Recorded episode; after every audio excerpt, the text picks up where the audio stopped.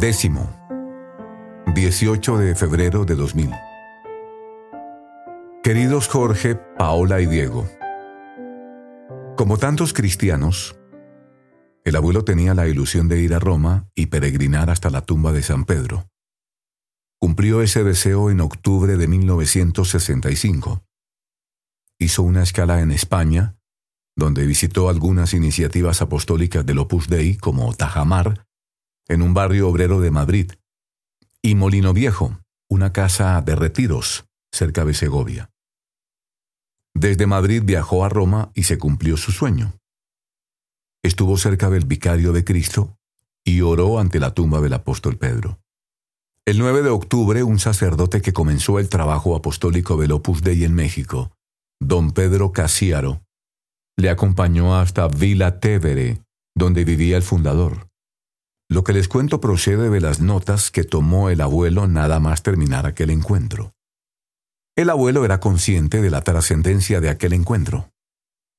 De un momento a otro, escribió, se presentaría el padre y yo me extrañaba de no sentirme temeroso o inhibido. Solamente estaba ansioso como un hijo que por muchos años no ha visto a su padre. Era un sentimiento de confianza acompañado de mucho amor. A la hora cero de mi vida, se abrió la puerta de la salita y apareció en el umbral el padre de talla mediana, de cabello negro, de rasgos agradables. Su paso era firme, desenvuelto. Una sonrisa acogedora iluminaba su rostro. Le impresionó la alegría del fundador. Lo mismo le sucedió en un encuentro con él, a don Samuel, un empresario amigo del abuelo, de raza y religión judía, cooperador del Opus Dei, del que les hablaré en otra carta.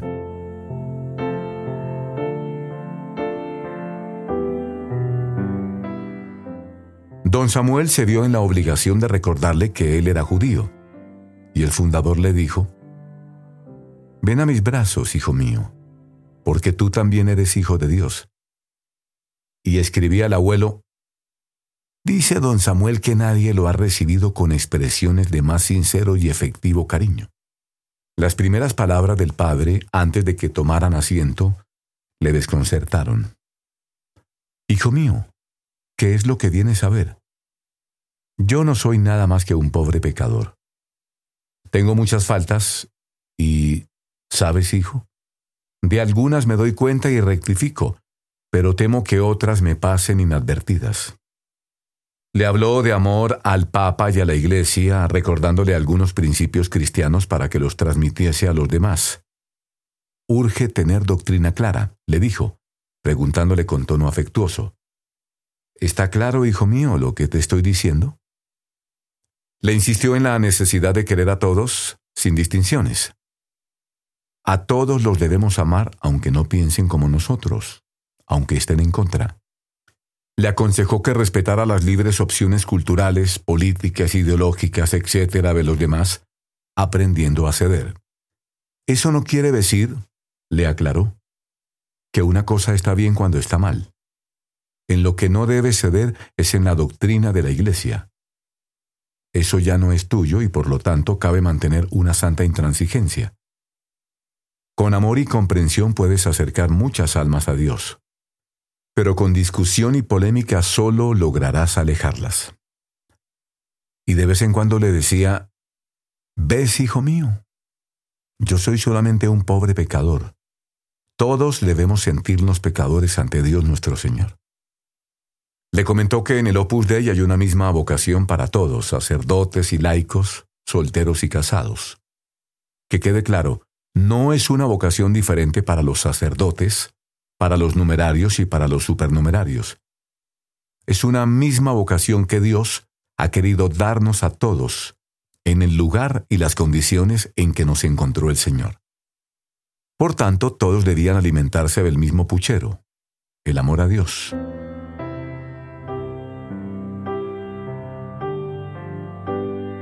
En el Opus Dei, todos comemos del mismo puchero.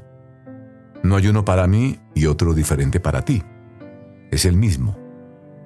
Tú metes tu cuchara y tomas, como hago yo. Al terminar le dijo unas palabras que se le quedaron grabadas en el alma. Dios quiera que tú y yo podamos comer de este puchero en el cielo. Aquella larga entrevista de más de una hora dejó una honda huella en su vida. Fue una confirmación y un resello de su entrega a Dios. Una entrega que fue muy generosa desde muchos puntos de vista. También desde el económico. Piensen que con el dinero que había ganado podía haberse comprado una gran mansión y haber disfrutado de todo tipo de comodidades, pero decidió seguir en esta misma casa, con los mismos muebles que tenía cuando se casó, viviendo sobriamente. ¿Y qué hizo con su dinero? Darlo a manos llenas a los demás, a sus hijos, a la iglesia, a los apostolados del Opus Dei, a las personas necesitadas. La casa de San Juan, por ejemplo, donde fue tan feliz con mi mamá, la donó para que se hicieran iniciativas sociales de alfabetización y educación de adultos. No se preocupó por ostentaciones vanas. En toda su vida de casado solo hizo un viaje a Europa con la abuela, como les he dicho, y fue un viaje de trabajo del que se derivaron grandes bienes para Guatemala, porque trajeron la vacuna contra la tuberculosis. Solo estrenó uno o dos carros nuevos en toda su vida. El resto fueron de segunda mano. Vivió siempre con lo justo, sin excesos,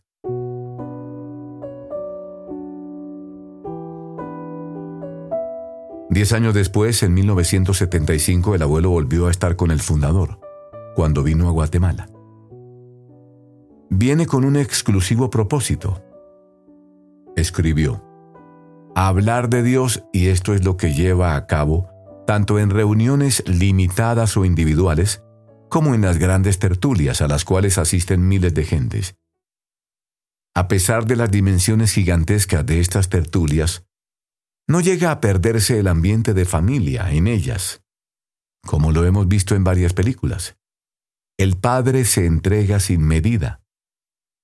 En un largo escrito relata con detalle la llegada del fundador a Guatemala el 15 de febrero de 1975. Cuenta el cansancio que traía el padre, después de muchas semanas de catequesis por distintos países de América, y del episodio de gripe que sufrió nada más llegar. Esta enfermedad le impidió reunirse con los cientos de personas que deseaban verle. A causa de su estado de salud, el padre solo tuvo tres encuentros.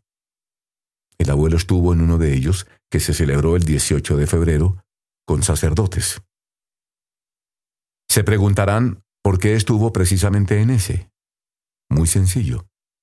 Porque tuvo lugar en Ciudad Vieja, junto a la oficina donde el abuelo trabajaba, y lo siguió desde su ventana.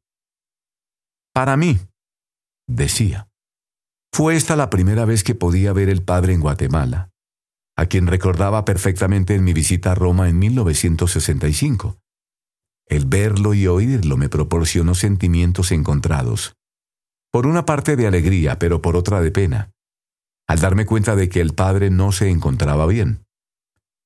El eco no tenía el vigor que yo le conozco, que es apreciable en las películas que fueron tomadas. Sus gestos carecían de la vivacidad que le es habitual. La expresión de sus rasgos era dulce como siempre, pero sin esa fuerza que le es habitual.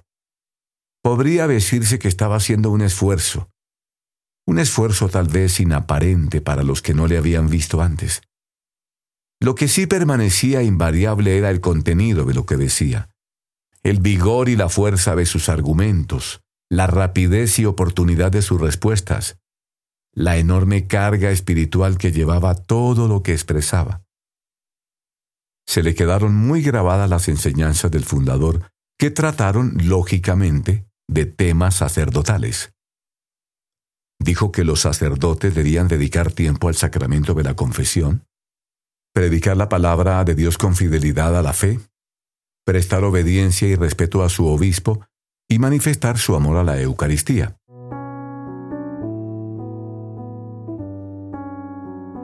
Al terminar, el abuelo se acercó para saludarle.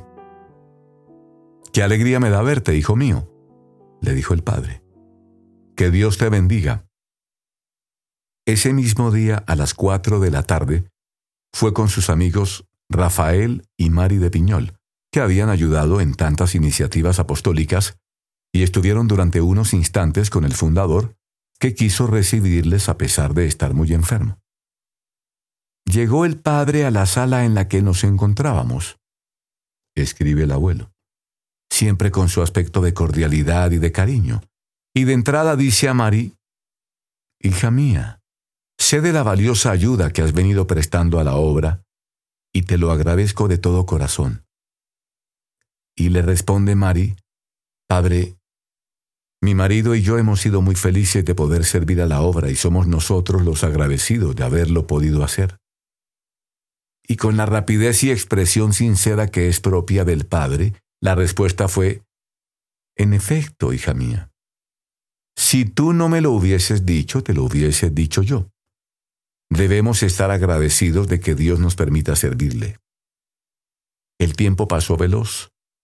Estábamos conscientes de que el Padre tenía que hacer un esfuerzo cuando en realidad debió estar descansando.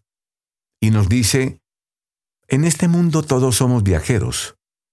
Os voy a dar la bendición de viaje.